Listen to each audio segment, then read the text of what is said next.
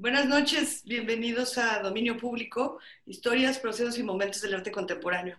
Bienvenidos a los amigos que nos escuchan en Guadalajara en el 96.3, en Puerto Vallarta en el 91.9 y en Ciudad Guzmán en el 107.1 de la FM. Eh, recuerden que también nos pueden escuchar a través de jaliscoradio.com y pueden estar en contacto con nosotros en todas las redes sociales de Jalisco Radio, que son Facebook, Instagram y Twitter. Y como ya está siendo costumbre, eh, estamos eh, grabando desde casa, así es que no estamos en vivo, pero sí pueden escribirnos a mi Twitter personal, que es arroba Mónica, en donde nos dará mucho gusto saber que nos acompañan. Y bueno, pues esta noche tenemos a otro invitado que gracias a la tecnología lo podemos tener aquí en la cocina, estándole básicamente él, a un querido amigo, eh, gran entusiasta. Desde León, Guanajuato. Desde León, Guanajuato, Leonardo Ramírez, bienvenido. ¡Eh! Muchas eh, gracias. Qué emoción, qué emoción, Mónica, Norberto. La verdad es que todo el tiempo los estoy escuchando, me encanta el programa, es muy divertido. Entonces ya sabes, ya sabes a lo que vas. Ya sé a lo que vengo. Pues Leonardo Ramírez, les platico tantito, es artista, pero además es curador, es gestor, es productor, escribe, confecciona, hace todo. Confecciono. Todo, hace museografías, todo lo que quieran ustedes que esté involucrado dentro de las artes visuales y audiovisuales. Leonardo Ramírez lo viene desarrollando de forma extraordinaria desde hace ¿Cuánto tiempo, Leonardo? Ya muchísimos años, ¿no? Desde 1990. No, bueno, pues sí, ya a mí me parece que hace poquito de todo eso, pero ya pasó bastante tiempo. Éramos unos chamacos. Éramos unos chamaquillos. Eh, y Leonardo, además, déjenme decirles que hay, que hay que decirlo porque es cierto, es el que ha formado esta escena tan vibrante que ha habido en Guanajuato desde hace ya ¿qué? ¿20? ¿30 años? ¿No? 30, que toda esta camada de artistas que se van a, primero a Guanajuato ciudad a estudiar, ¿no? Eh, gente como Marcela Armas, como Gilberto Esparza, eh, como Iván. Iván. Una camada interesantísima que ahorita ya tienen una, una carrera muy, muy sólida, ¿no? Con muchísima sí. y después que, bueno, después de tu estancia en la Ciudad de México también, curador fue curador en el Museo de Arte Carrillo Gil. Sí, que fue una experiencia gratísima. Sí, muy, muy emocionante, ¿verdad? sí, sí. Muchas cosas por ahí. Sí, y con tu te regresas a tu estado natal y te vas a León después. Sí, sí, no. No tan entusiasmado, honestamente, porque había encontrado, pues sí, había encontrado una vida tan interesante en la Ciudad de México, nos la pasábamos tan bien, teníamos tantos buenos amigos y pues era, era una vida increíble. Sí. Pobretona, pero increíble. Bueno, ¿no? no se puede tener todo a veces. Exacto, pero la verdad es que tenía una como idea muy general, pues, de lo que pasaba otra vez en Guanajuato, aunque seguía colaborando con, en algunos proyectos, la verdad es que no, o, sea, en esos, no recuerdo cuántos años fueron, seis, ocho años. Sí, más o menos. Como que perdí un poco la, la brújula con la banda y me tuve que, re, pues sí, como volver a involucrar y a ver qué estaban haciendo y esas cosas. Y la verdad es que me volví a entusiasmar muchísimo. Bueno, pues ahora, Tanto desde que pensé que... otra vez oficial, ¿no? Sí, claro, que pensé que iba a estar dos años y ya tengo casi trece. Trece es mucho. Ya. Wow, pues actualmente Leonardo eh, dirige el área de audiovisuales eh, del Instituto de Cultura de León.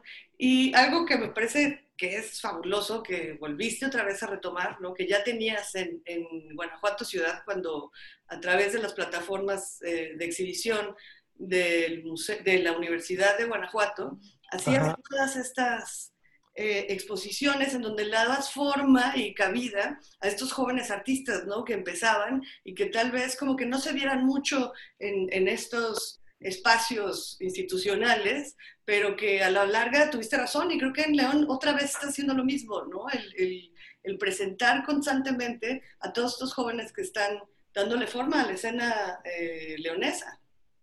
Sí, me parece que ha sido un trabajo, sobre todo, que tiene que ver con, con el interés por el, por el trabajo de estos nuevos artistas o estos jóvenes artistas, ¿no? Eh, me recuerdan mucho cuando comenzaba y, creo que lo más que importante que yo buscaba era tener una contraparte que, con la que pudiera discutir.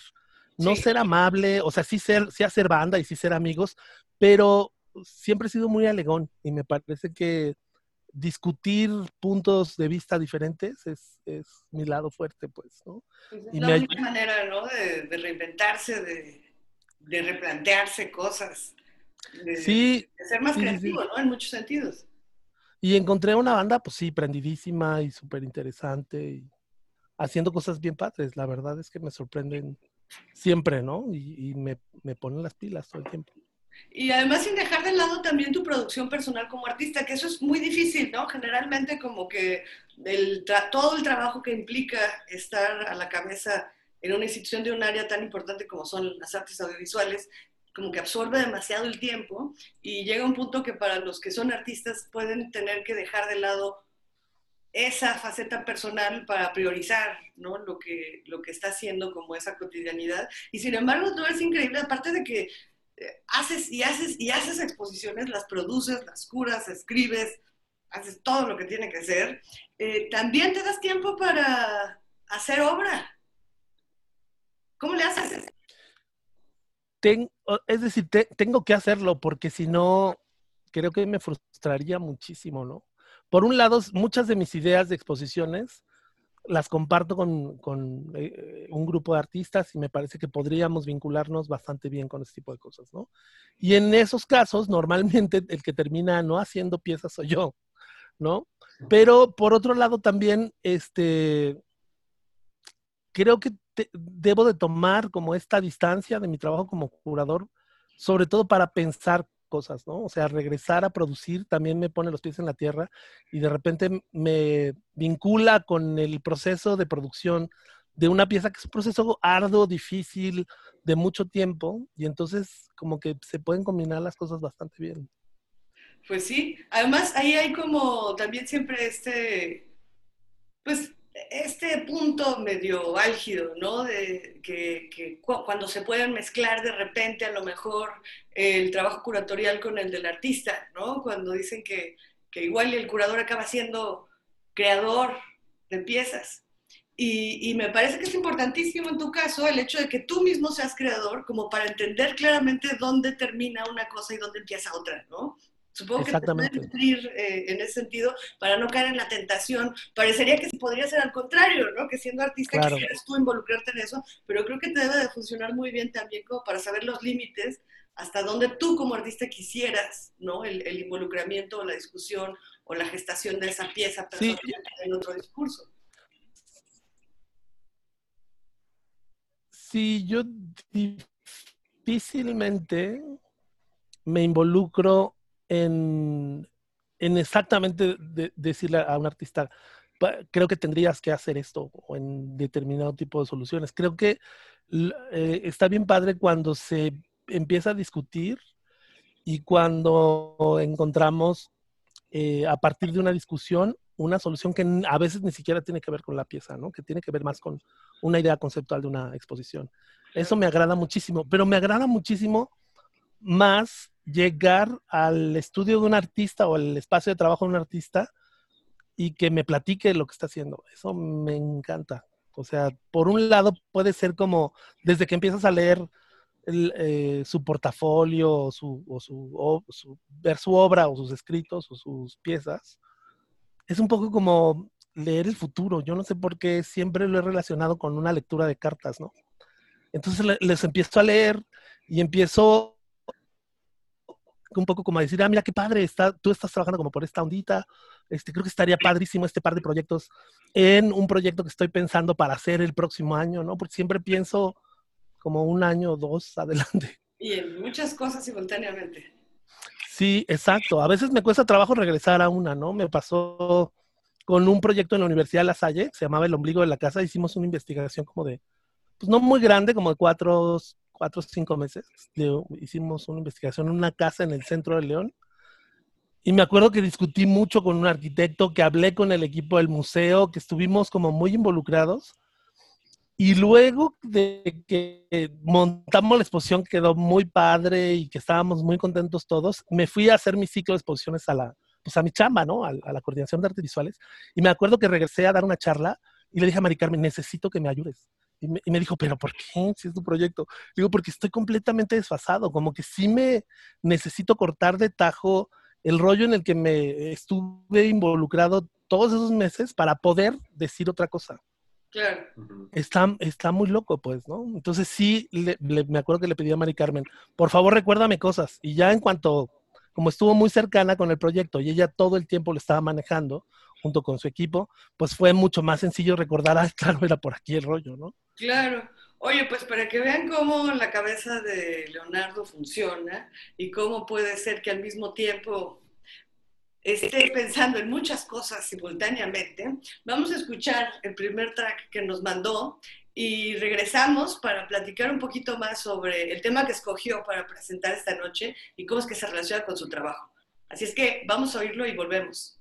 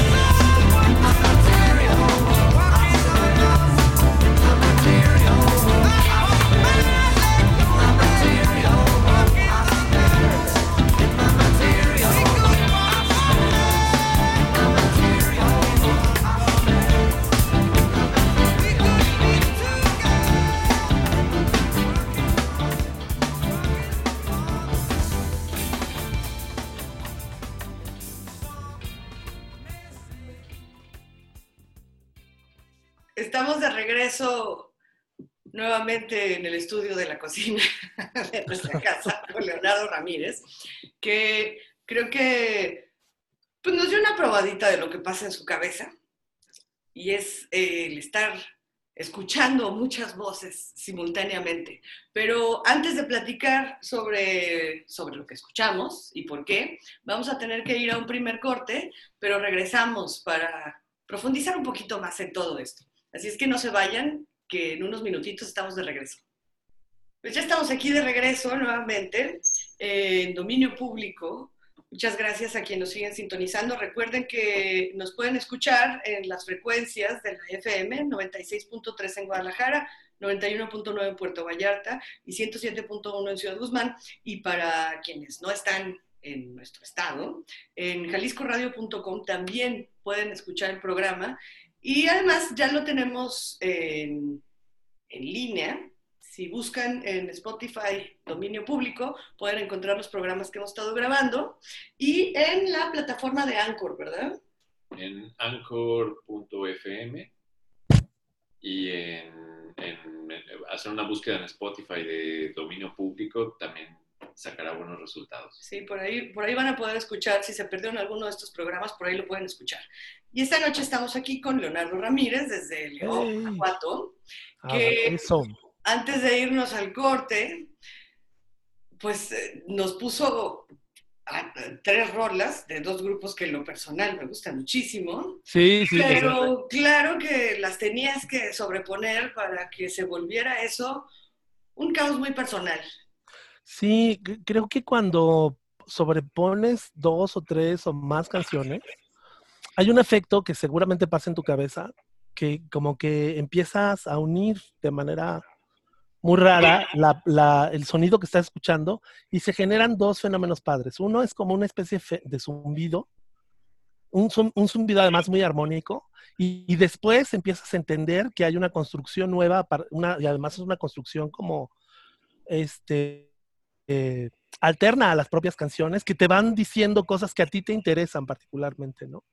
Y escogí tres piezas, de, dos de, de Police y una de Soda Stereo, Primero porque hablan del tema del que estamos hablando hoy, ¿no? Del que vamos a hablar hoy. Y es una introducción literal, y muy clara, ¿no? De hacia dónde vamos a ir. Exactamente. La, la, singularidad, que es un proceso que en teoría pasaría este año, según eh, Ray Kurzweil, que eh, este año se supone que las máquinas iban a empezar a tener una interacción tan fuerte que iban a empezar a, a tener una reacción mucho más humanizada, ¿no? Todavía no eh, las máquinas están listas para despertar, pero bueno, en el audio de, Gustavo Prado la van a escuchar y se van a dar cuenta que sí, eh, cómo está esta historia. Pero bueno, la, idea de Spirits in the Material World, que es un disco de Police, que se llama eh, Ghost in the Machine. Ghost in the Machine este, o sea, desde la portada del disco, que son los retratos en digital de los tres este, músicos, me parece una genialidad, ¿no? O sea, como que aplica muy bien este asunto de, esta conciencia de algo eh, inanimado que, que, te permite tener una relación como con una realidad paralela, que eso a mí me parece fantástico, ¿no? Eh, las dos otras canciones creo que también funcionan muy bien en un sentido, eh, digamos, conceptual, donde el moaré, que es este ruido que se genera cuando haces una imagen, sobre todo cuando le empiezas a mover una, pantalla con otra, este, te da una textura muy especial, ¿no? Y, y te permite como empezar a tener un poco de, de pues, estos sentimientos como gráficos o estos, estas visiones gráficas que te van acercando más a un asunto de qué es lo que está pasando en la esquina de la que está hablando de Polis, ¿no? De estos espíritus que se van a venir a un mundo material. Digo, me gusta, me gusta mucho cómo funciona esto y sobre todo el ruido que genera, porque además creo que tiene mucha relación con la siguiente canción que vamos a, canción que vamos a oír, que es una pieza que se mezcla de Tristan Perich, creo que así se pronuncia, no sé, nunca he sabido si se pronuncia Perich o Perich, que fue un artista que invitamos para un festival de arte contemporáneo, y eh, Max Headroom, que es un personaje fundamental de la cultura visual de los años 80, ¿no? Y no sé si quieren que sigamos hablando de, estas vamos a dos partes. Para una vez teniendo ya el contexto, poder platicar. Exacto. Perfecto. ¿Sale? Pues vamos a oírla y volvemos en unos minutos. Still alive out there? Good. This is Max Max Max Max Max Max Max Max Max Max Max Max Max, Max, Max,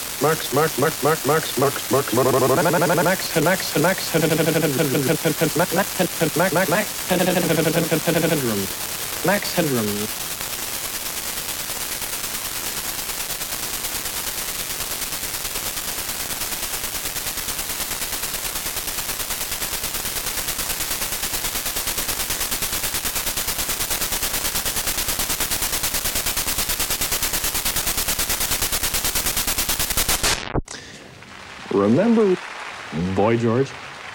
Well, oh, me neither. Hey, who are you talking to? What?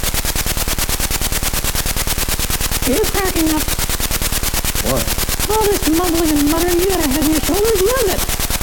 And the nuclear powers have just denied rumors that the world's waters are being polluted by Nuclear waste. They say that the pollution is being caused not by them, but by all the dead fish we have today in the sea. Max, Max, Max. What I want to know is why are the only funny lines on this show the ones behind me? What would you do to help the world if you could spend 30,000 pounds a week for the next thousand years? Well, that's how much the government are spending on Trident missiles. An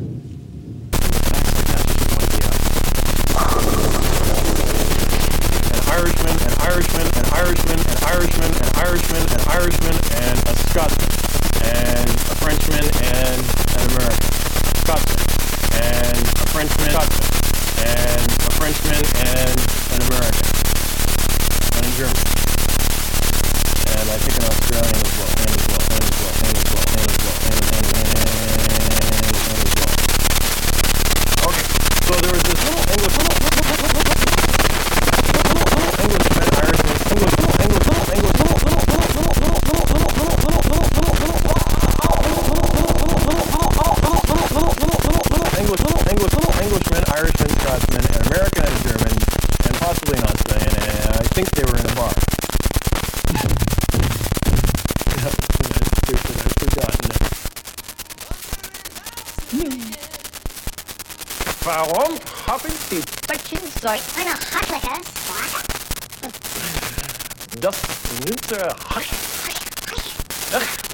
In einem deutschen Restaurant.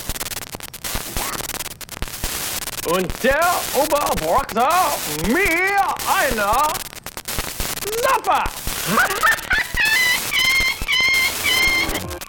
What I want to know is why aren't more people inventing useful things like like like Mr. Bob, Bob, Bob, Bob. Bob, Bob, Bobby Ashimura, who wins our Max Headroom, Headroom, Headroom, Headroom, Headroom product of the. Headroom product, Headroom, Headroom, Headroom, Headroom,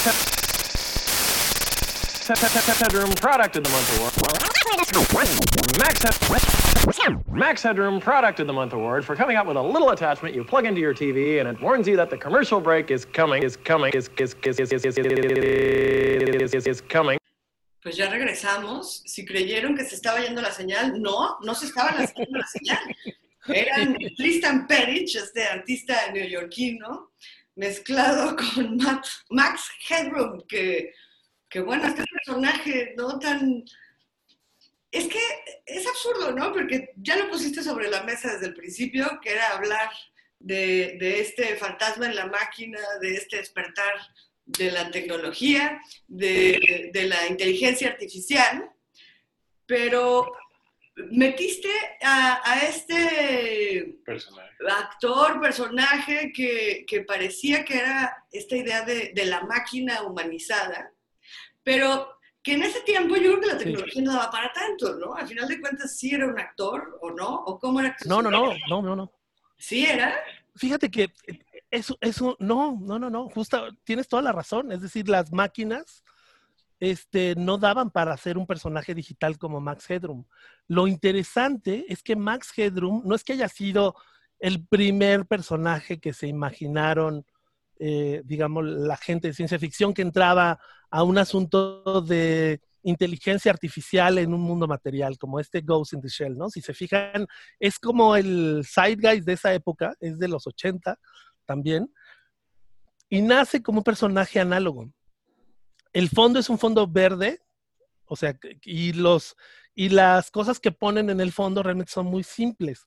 Hay unas fotos interesantísimas de Max Headroom cuando lo están maquillando, le están poniendo todo el látex y todo este rollo, y cómo hacen la edición de, de la voz de Max, que es lo que le da realmente este toque como digital. Pues, si te fijas, está muy cortado, ¿no? Está muy Sí, sí, sí. Y, y- y lo más interesante es que Max, insisto, es como un personaje que introduce la virtualidad en la vida cotidiana de la gente, sobre todo de los chavos, que en ese momento teníamos 14, 15 años, con una película que además se hace famosísima, que se llama 20 minutos en el futuro, donde un reportero que está averiguando no sé qué cosa, este, se cae, tiene un accidente, ya sabes, un glitchazo, un relámpago, y el reportero se, se transforma en Max Headroom, pero como en los 80 no había red, no había internet, Max viaja en las ondas de televisión. Entonces Sí. se mete a todos lados en la televisión, por eso Max es una tele, ¿no? Es una tele además de las viejas, grandotas, con este, De, de cajota.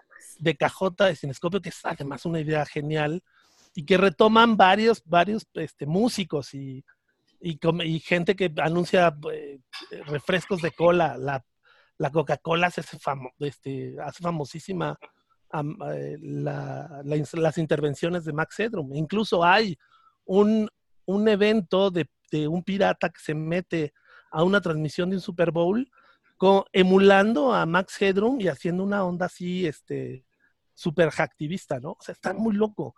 Max genera, Max genera una interacción mucho más allá que el simple DJ que presentaba los videos en MTV, en el naciente MTV, ¿no? Era muy, era, vaya, tenía una presencia muy fuerte. Yo, yo recuerdo de Max Headroom las pesadillas que me generaba.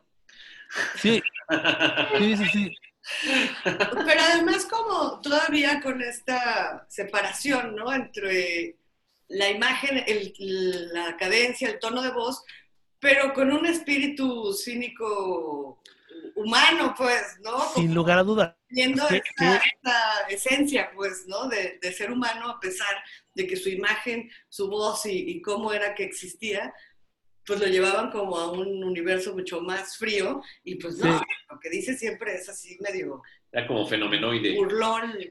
Sí, sí, por supuesto, pero además creo que tiene mucho sentido, porque no sé si se acuerdan del, del bot este que crearon, no sé si en Twitter, en algún lugar, que empezó a alimentarse de los comentarios de todo mundo y que empezó siendo un personaje amable, mediador, etcétera, y terminó siendo un hater espantoso, ¿no? Pues sí, O sea, un- hay, ¿no? Exacto, un- una cosa artificial de silicio que empieza a odiar a todo mundo, pues por un asunto de imitación.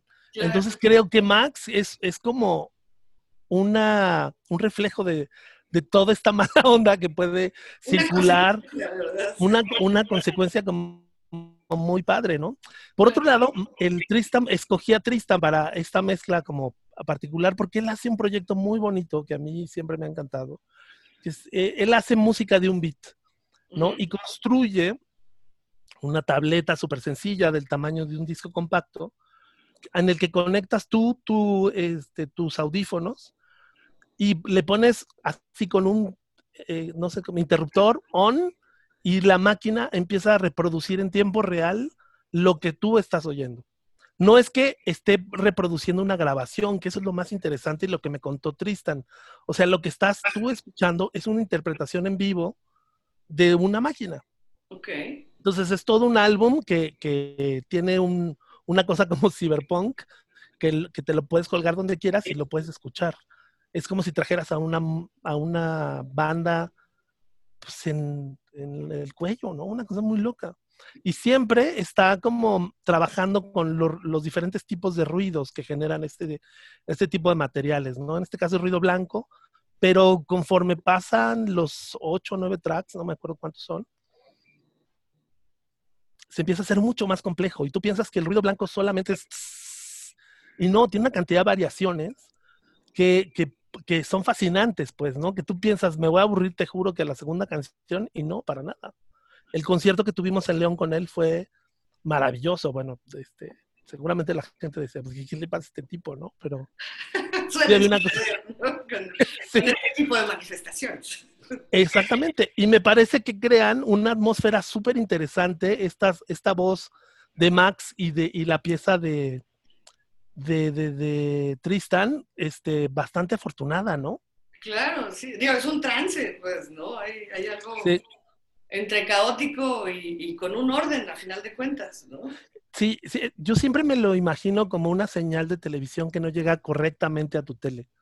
Sí. No es necesariamente un glitch como el de la televisión digital que tenemos ahora, sino es más como esta, esta señal que no llega y que tienes que mover la antena para que vaya entrando mucho más este, eh, directa, ¿no? La, De, de agarrarla en, el lugar exacto. Oye, exactamente. Vamos a escuchar otra de las piezas, porque son piezas Sí. eh, que escogiste para nosotros y seguimos platicando después de ella. Vamos. Do you like our owl? It's artificial? Of course it is. Must be expensive. Very. I'm Rachel. Deckard. It seems you feel our work is not a benefit to the public. Replicants are like any other machine. They're either a benefit or a hazard. If they're a benefit, it's not my problem. May I ask you a personal question? Sure.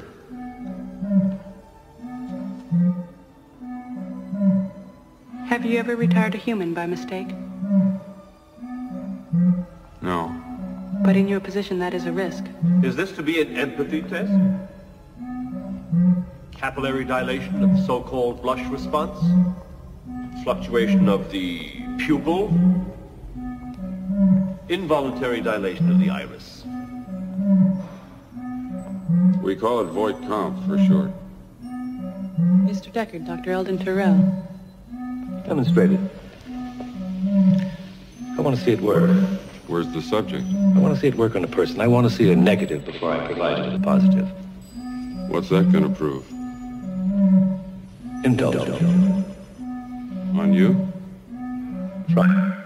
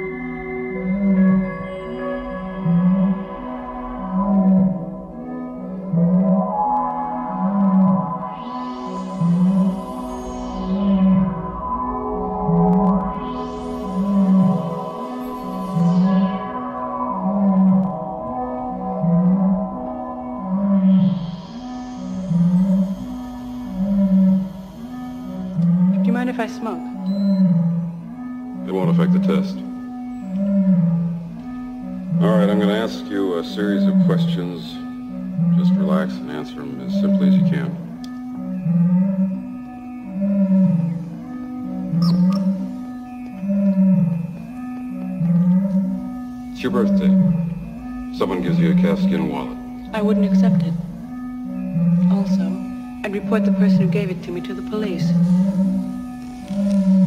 You've got a little boy. He shows you his butterfly collection, plus the killing jar. I take him to the doctor.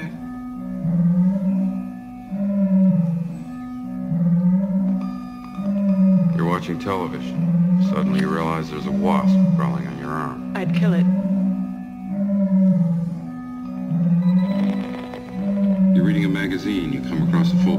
Photo of a girl. Is this testing whether I'm a replicant or a lesbian, Mr. Deckard? Just answer the questions, please.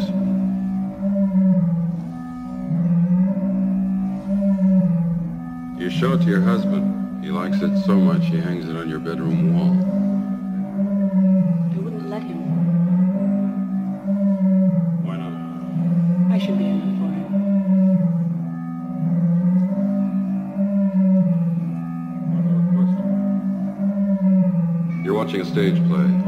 Is in progress.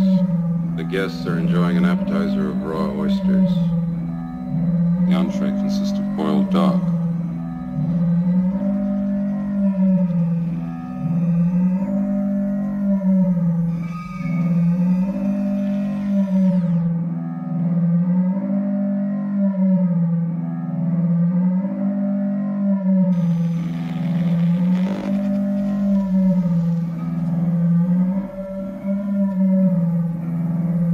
You step out for a few moments, Rachel?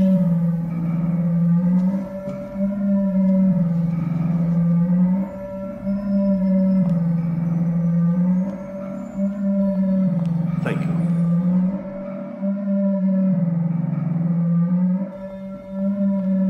She's a replicant, isn't she?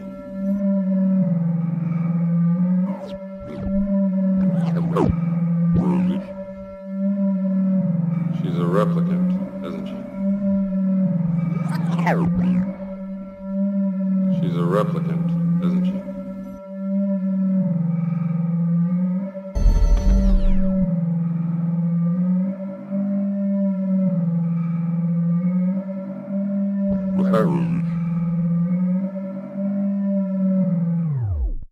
She's a replicant, isn't she?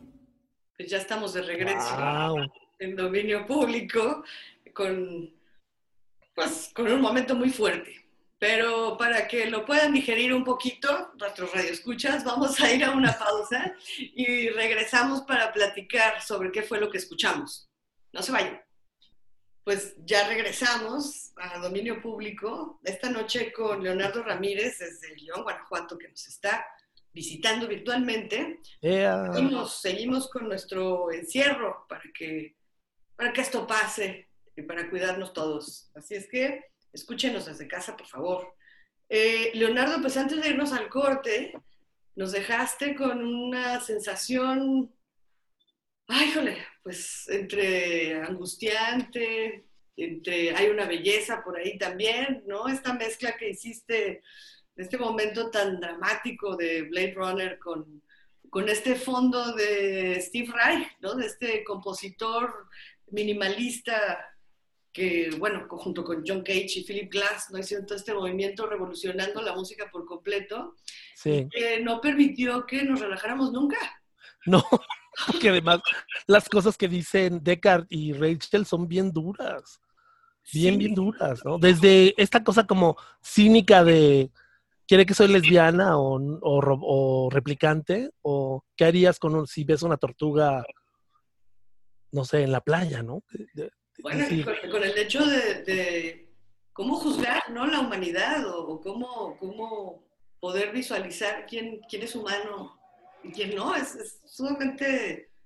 Sí, hay una, hay una serie de preguntas éticas y, y ontológicas, como decía hace rato, que sí te ponen entre la espada y la pared, ¿no? O sea, de estas ideas casi, no sé, de que yo la relaciono mucho con, la- con las ideas de la esclavitud y, evidentemente con esta idea de la, singularidad, que tiene que ver con los negros tienen alma, que eso decían antes de que fueran libres, o los robots pueden tener conciencia propia, son, son organismos que podrían tener derecho a elegir qué es lo que va a suceder con sus existencias. Yo no sé si es vida, pues es una vida artificial, por supuesto, pero de que existen, existen, ¿no? Y esas preguntas todo el tiempo están alrededor de esta obra maestra de Ridley Scott que se llama Blade Runner y que se hizo en los 80 también.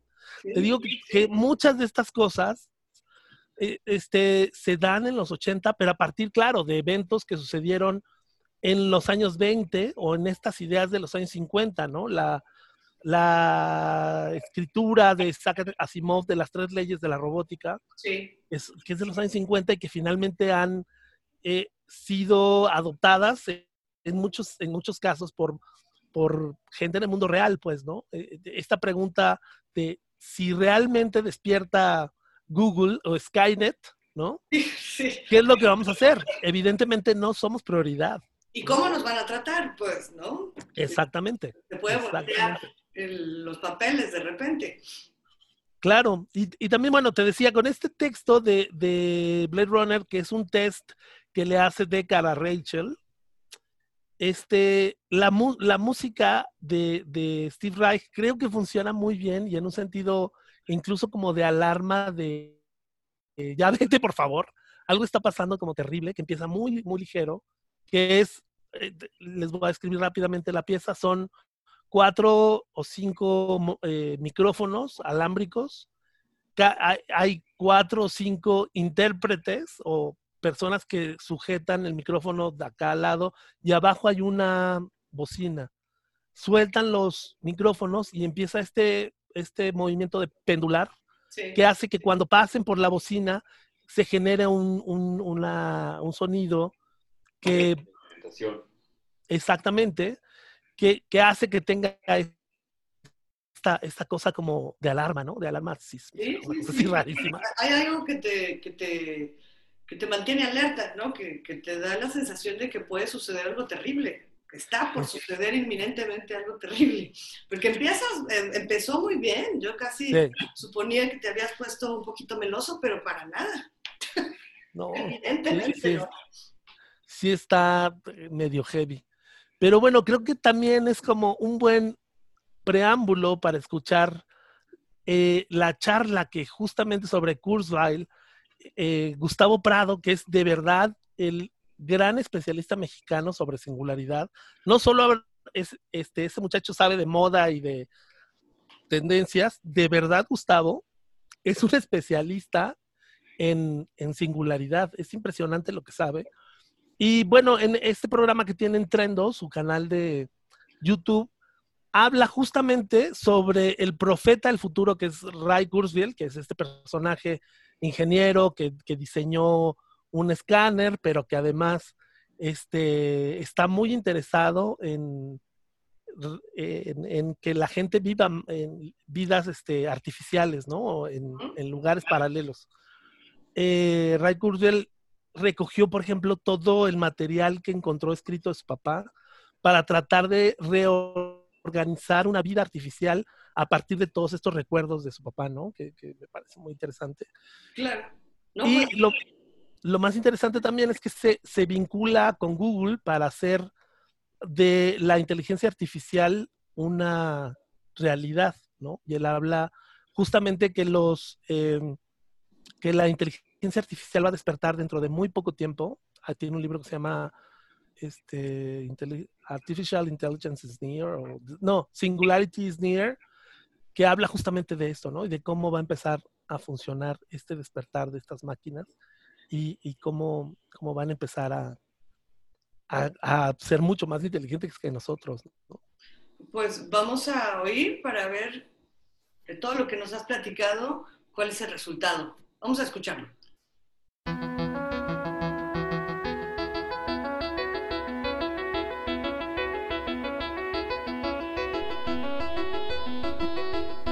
Usas desodorante y eres otaku, seguramente tienes una profunda fascinación por Tesla, que es así como la figura mítica de lo que es un científico.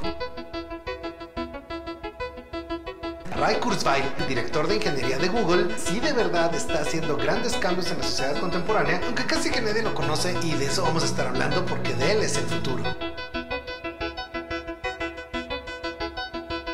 Cuando tenía 13 años, resulta que Kurzweil salió en la televisión porque había hecho su primer robot que podía tocar música. Y a partir de ese momento es un científico, tiene 23 doctorados en un montón de temas.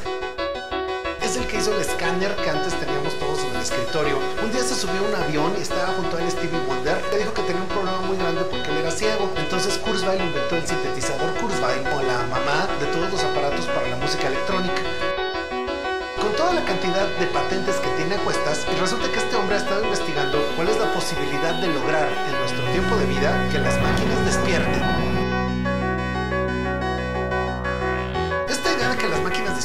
Es algo que él ha intentado haciendo, por ejemplo, un archivo gigantesco de todo lo que su papá escribió, pensó y dijo. Y a través de ello lo que quiere Kurzweil es hacer una presencia virtual de su papá en el mundo contemporáneo.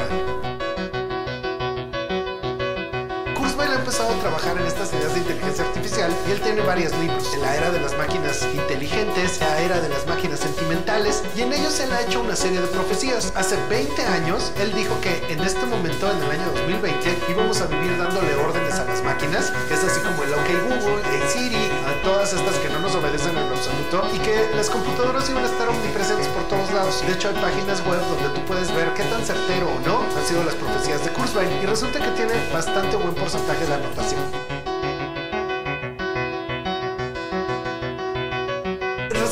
día le hablaron sus amigos y resulta que sus amigos son los dueños de Google y le dijeron, oye Kurzby, ¿en qué andas, eh? Pues aquí ando creando inteligencia artificial. Oye, dude, ¿y no la quieres hacer aquí con nosotros? Como que aquí con ustedes. Pues sí, vente a dirigir Google. Kurzweil se fue a dirigir Google y resulta lo que están intentando lograr es que la primera máquina que despierte sea Google y que pues básicamente Google se convierta en Skynet. te acuerdas que hace algunos años cuando tú querías encontrar porno entonces te salía un captcha, tenías que poner lo que decía en el captcha y entonces ya te daba tu archivo de porno o tu MP3 robado. Esto fue una cosa para saber si tú eres un ser humano o si eres una máquina y resulta que Google había escaneado todos los libros del mundo, pero no era posible pasarlos a digital, o sea, las máquinas no sabían qué querían decir esos libros. Entonces, palabra por palabra te lo soltaban en un captcha y si tú, Jorgito, contestabas en España o si tú, Ahmed, contestabas en Arabia, todos tenían que coincidir en lo que decían que decía ese archivo. Y así poco a poco fueron desentrañando todos los libros del mundo. En ese proyecto se tardaron como 4 o 5 años. Y a partir de eso, los camioncitos de Google que van por todas las calles ahora reconocen las calles pero no saben cuál es el número de tu casa, a dónde te van a mandar los robots asesinos. Entonces a partir de eso los captchas cambiaron y te preguntan, de esta foto, cuál es un coche, cuál es semáforo, cuál es anuncio. Y esto es para que en el momento final en el que Skynet ataque, pues las máquinas puedan entrar a tu casa y matarte a ti y a tu perrito.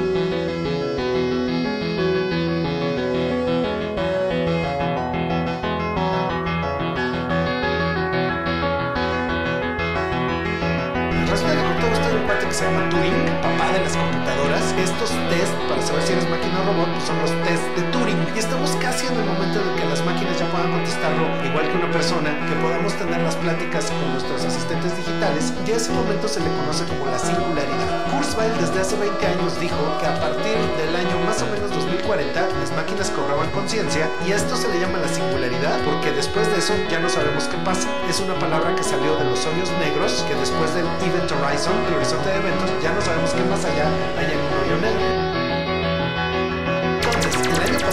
2019, resulta que por primera vez la de Moore terminó. Y esto quiere decir que en vez de que las máquinas capacidad cada 18 meses, las máquinas empezaron a duplicar su capacidad cada 4 meses. Hace muchos años Kurzweil dijo que esto era una de las señales de que la singularidad estaba cerca. En un mundo donde tanta crisis ecológica, resulta que lo único que nos va a salvar es que haya robots que puedan limpiar los mares, que haya procesamiento genético que pueda atraer a la vida a las especies y que básicamente el que las máquinas despierten es la última esperanza del mundo. Pero si tú te lo pones a ver en tu corazón,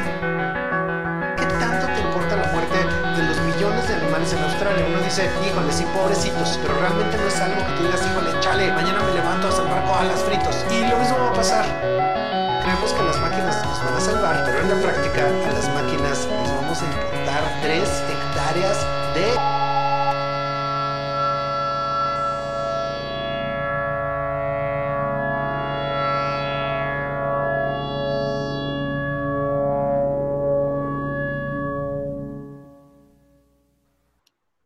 estamos de regreso. Y mira, curiosamente, Gustavo Prado nos acaba de dar la definición de lo más ameno, de una forma muy amena, de lo que hemos Sí. estado platicando a lo largo de este programa. Eh, eh, fue, creo que, bastante enriquecedor, ¿no? Porque a mí me cuesta, lo personal me cuesta mucho trabajo entender toda esta cosa de singularidad y glitch y no sé cuántas palabras que ni me acuerdo. Y ahorita Sí. esto, hasta nos echamos unas carcajadas. Sí, claro. O sea, creo que Gustavo Prado es, es muy inteligente al ser tan amable con, con la gente que lo escucha, ¿no? O sea, es muy claro, es muy, sí, es muy amable, ¿no? Te hace ver cosas muy complicadas, muy simples. Y eso está muy bien. Creo, eh, me parece que es una gran eh, ventaja de un comunicador bueno, un buen comunicador. Claro, ¿no? Y además eh, estamos como una vez más dándole la vuelta a la rueda, ¿no? De esta constante preocupación del ser humano por adivinar el futuro, por ver qué es lo que va a pasar. Yo no sé cuál de todas las versiones es más catastrófica, pero creo que todas lo son de una u otra manera. Pero, na- pero fíjate que la, la idea de las inteligencias artificiales nació así, con un asunto de catastrofismo, o sea, impredecible. Los robots, por eso, por eso Isaac Asimov hizo esas este, leyes de la robótica, porque las ideas de los años 50 de los robots era que mataban a los humanos, punto. Adiós, besos, bye, ¿no? Claro. Los hacían pedacitos. Entonces dijo, a ver, no, tenemos que educar a estos porque si no, de verdad no les, no les vamos a importar. Y efectivamente, John eh, Cates, un amigo que, se, que tú conociste, un- una persona de Chicago, un, un estudioso del glitch y de la singularidad también, este, justamente tiene una conferencia que habla del glitch y de la singularidad y de la singularidad como un gatito. Es decir, hay en la red hay muchísimo más imágenes de gatos que de personas. Entonces, si la singularidad tomara una identidad por medio de qué es lo que más existe en la Internet, sería un gato.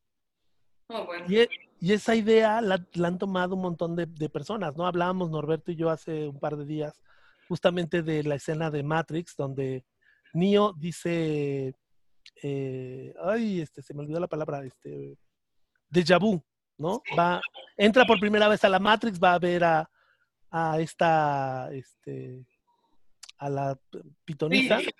Y Ah. ya cuando, cuando regresan, van de regreso, eh, van subiendo una escalera, Trinity va delante de, de Neo, y Neo dice, déjà vu, voltean esta Trinity, le dice, a ver, ¿viste déjà vu? ¿Viste algo? ¿Qué viste? No, pues vi un gato, dos, dos veces.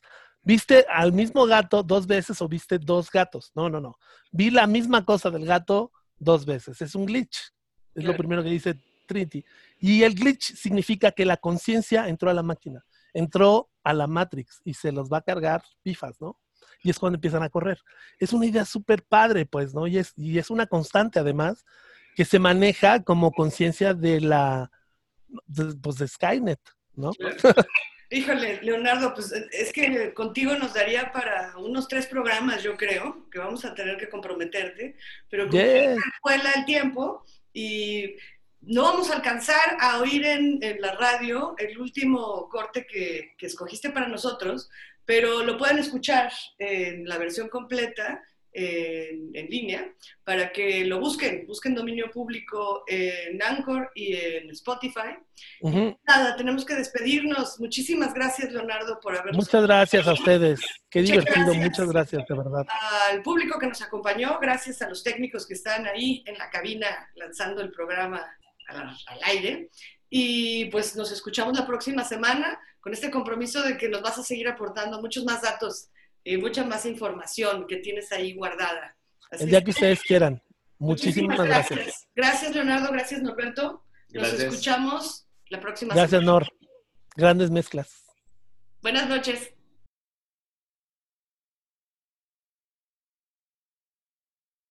Unos programadores del primer programa de Pokémon o del primer juego de Pokémon, no el Pokémon Go, sino la primera versión, tenían una zona de basura, ¿no? Y empezaron a meter ahí la basura de la programación que ya no usaban. Y tal cual, así, aviéntala y no hay un acceso directo a ese, a ese lugar. Para entrar a ese lugar realmente necesitas saber de programación y, y entender una serie de cosas, ¿no? Entonces, lo que dice este artículo de Marco Martínez es que eh, como se les olvidó ese, ese detalle de esa, de esa basura, empezaron a organizarse, los, los bits empezaron a organizarse y empezaron a tener un comportamiento comunitario, Qué celular. O sea, evidentemente sí hay un, hay un asunto biodiseñado ¿no? Que hace que, el- que efectivamente sea muy posible que las máquinas de verdad van a tener una conciencia autónoma. Eso está muy cabrón. Es escalofriante para mí. Sí, Todo eso es escalofriante. Sí, ¿no? Y de cómo en la lectura, relectura y sobreescritura de la información Ujú. existe esta, pues el, el vicio y existe el- la degradación de la información que acaba en mutaciones, claro, acaba como comportándose como la vida, Una como evolución. la vida. sí. claro, como un bicho ahí que está moviéndose todo el rato y que ya se incrustó con otro y entonces empiezan a generar una vida nueva, ¿no? Sí, y además dice, si esto pasó en el 95, Sí, chips de lo más old school, Básicos. sí, sí. este, para meterlo en un chip en un juego de Game Boy. Este, o sea, ahora imagínense que no está conectado a internet, que no se está reescribiendo todo el tiempo. Imagínense lo que va a pasar entre las computadoras que están conectadas, que están reescribiéndose, que están, o sea, la, la cantidad de iteraciones que existen. O sea, la, la velocidad evolutiva que va a tener la inteligencia artificial es brutal. Sí, brutal, brutal. Estaba, estaba viendo un programa justamente de robots, véanlo, está en el en Netflix. La, no sé qué de la historia se llama, pues hay un, hay un capítulo dedicado a los robots. Y explican muy bien esto que pasa de lo que está explicando Norberto, ¿no? O sea, es un DeLorean, imagínate, ¿no? Volver al futuro. Pero el pinche DeLorean empieza con información y entonces está a 5 kilómetros por hora.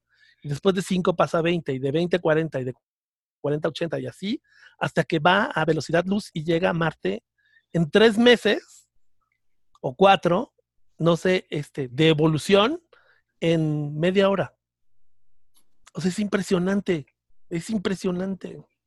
Lo que tiene, eh, digamos, el crecimiento de la inteligencia artificial es que rebasa el, eh, el comportamiento normal o biológico de una evolución natural, Sí. ¿no?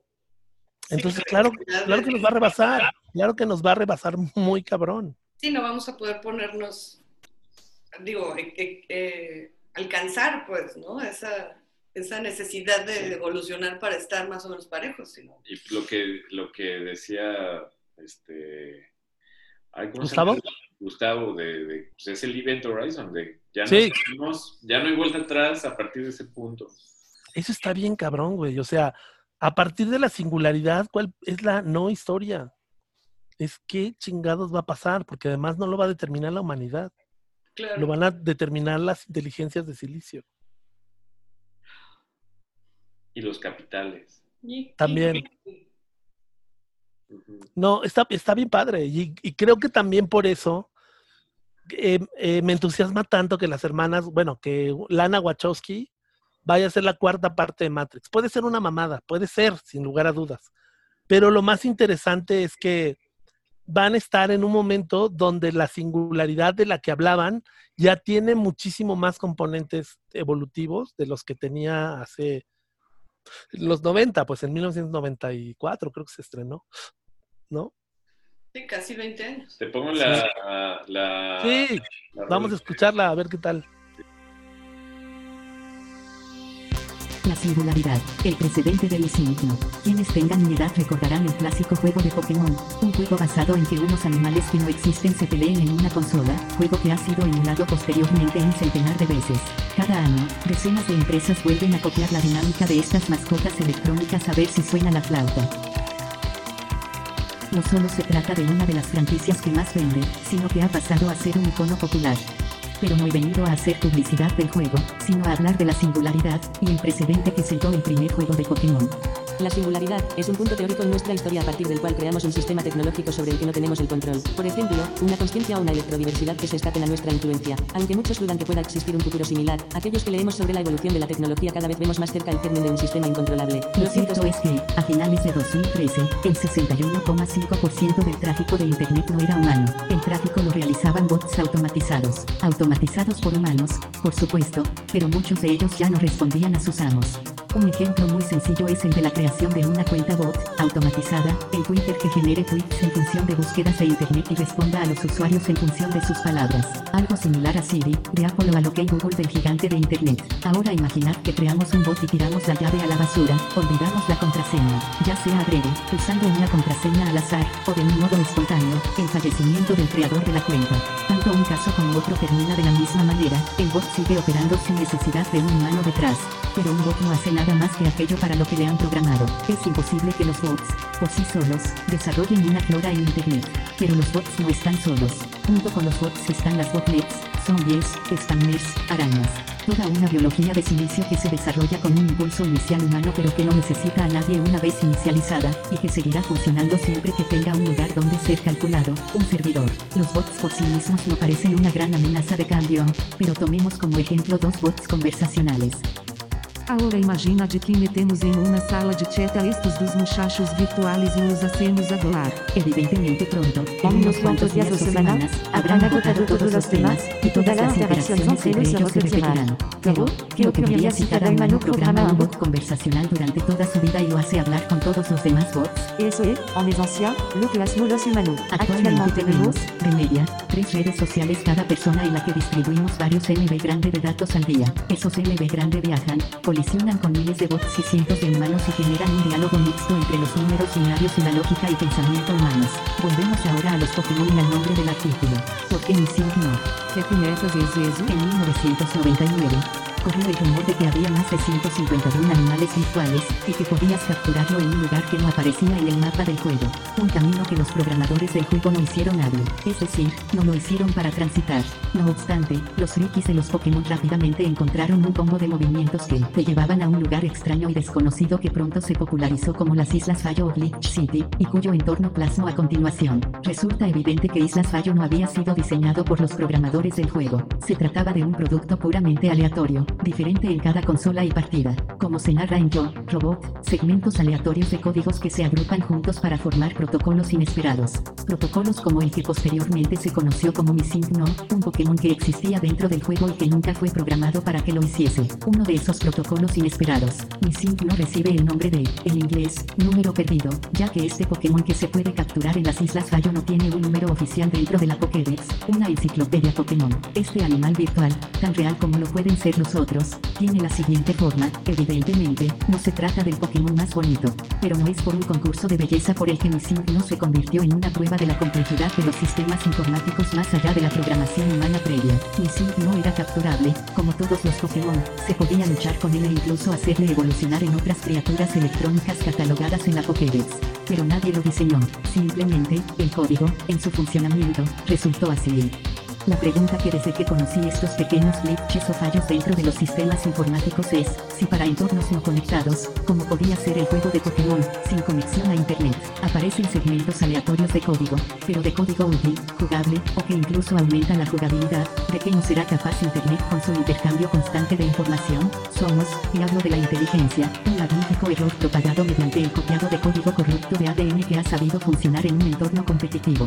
Cada neurona no es, por sí misma, un sistema estable, como no lo es un ordenador. Pero miles de millones de ordenadores enviándose información constantemente crean un lugar virtual en el que el flujo de información es parte íntegra de un entorno en el que otro tipo de comportamiento podría crecer. Al igual que en la Tierra han crecido diferentes modos de comportamiento, animal y vegetal. Cada día se trasvasan billones de terabits de información, confiriendo copias erróneas en millares de datos que se unen a otros datos y que crean comportamientos no predichos. Dudo que falte mucho para que los virus electrobiológicos emerjan por sí solos, así como emergen los virus y las bacterias biológicas, con el único objetivo de seguir existiendo, de perpetuarse, de evolucionar. El único objetivo de seguir existiendo, de perpetuarse, de evolucionar.